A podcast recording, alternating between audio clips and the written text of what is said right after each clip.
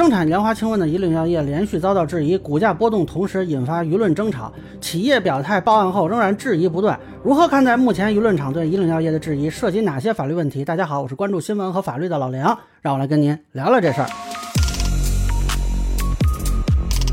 哎，宜领药业这个事儿是挺热闹啊，但是我先说明啊，我是不懂医学的，所以呢，关于什么中西医之争啊，又或者它这个药效什么的，我是不参与讨论的。同时，对企业和股价的讨论也不构成任何投资意见啊。咱们主要说说目前这个风波里的法律问题。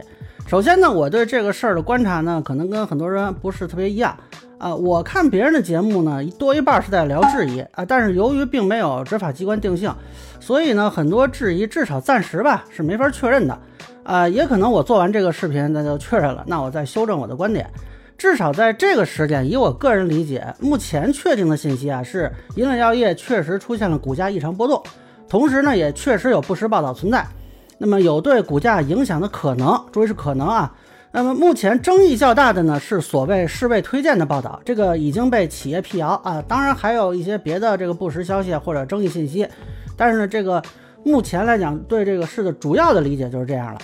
呃，所以如果从法律角度看呢，存在不实信息可能误导投资人，造成投资损失。上市公司呢是有信息披露义务的。那么根据《上市公司信息披露管理办法》第二十八条，上市公司应当关注媒体关于本公司的报道。在媒体中出现的消息可能对公司证券及其衍生品种的交易产生重大影响时，上市公司应当及时向相关各方了解真实情况，必要时应当以书面方式问询。那么，如果说以岭药业对于相关报道引发股价异常没有及时充分履行相应义务，呃，对于应当披露信息未及时披露，啊，这个应该是由证监会来处罚的。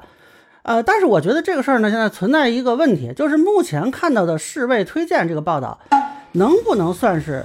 可能对这个交易产生重大影响的信息，也就是说，是不是属于信息披露制度中规定的内容？至少从以冷药业发布的这个公告看啊，四月六日、七日两天股价异常，它的公告是表态近期未发现公共传媒报道的可能，或者已经对本公司股票交易价格产生较大影响的未公开重大信息。那么倒过来说，这个东西到底重不重大呢？我们如果看这个以岭药业的股价走势啊，它大体上的上涨趋势是跟疫情情况相关联的。这期间，比如说莲花清瘟入选了一些诊疗方案，包括上海的疫情的发展，显然对股价都有刺激影响。呃，包括有报道称，这个世卫组织鼓励成员国考虑吸纳中医药治疗新冠。就算一个字儿不提莲花清瘟，以岭药业作为中医药板块的股票，那肯定也是利好嘛。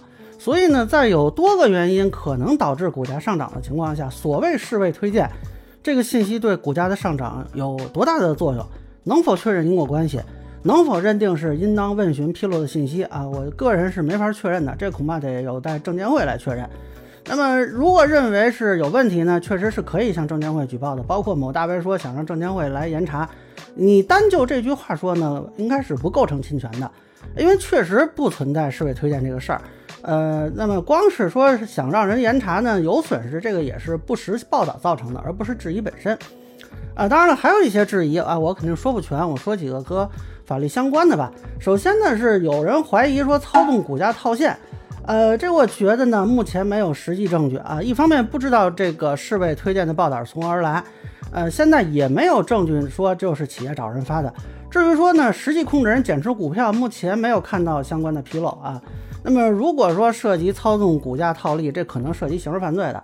我认为，至少目前讨论这个可能性还太早，是不是先从这个信息披露问题入手？第二呢，是关于它是不是这个预防新冠用药的问题。我看不同信源说的不太一样，但是我觉得呢，这属于一个是否虚假宣传的问题。呃，那么法律上呢，两个途径，一个是说这个消费者如果认为自己被误导，可以维权嘛；另一个呢，就是向市场监督管理局投诉。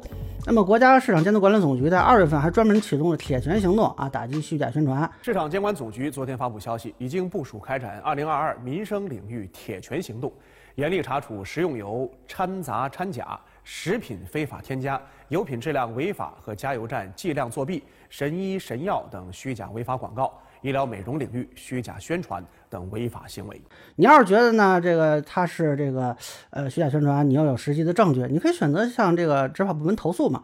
啊，第三呢，就是说他这个药品资质的问题啊。有的人提出说，这个莲花清瘟获得审批呢是郑小鱼当局长的时候，呃，这怎么说呢？我不能说他肯定没有问题，但是如果只是因为当时的局长。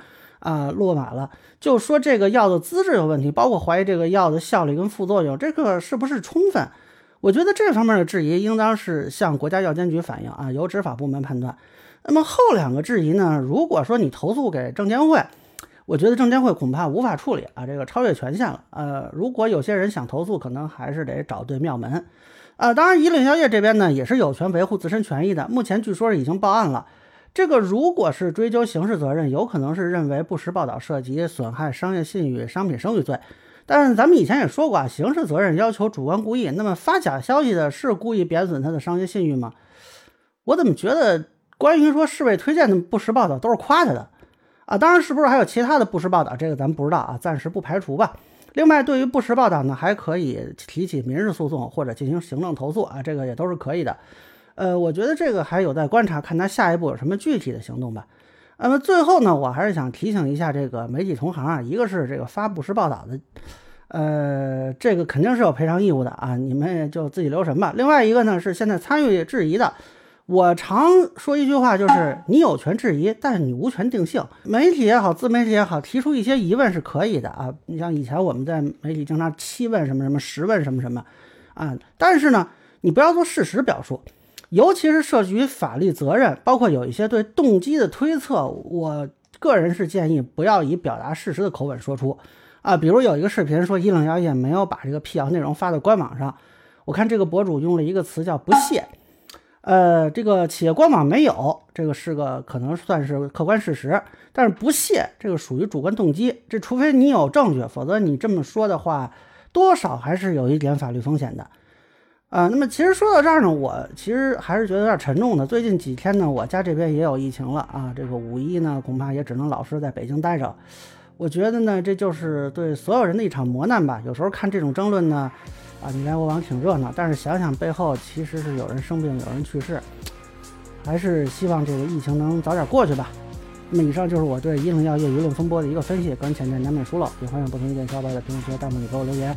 如果您觉得我说的还有一点价值，您可以关注我的账号老梁不郁闷，我会继续分享更多关于新闻和法律的观点。谢谢大家。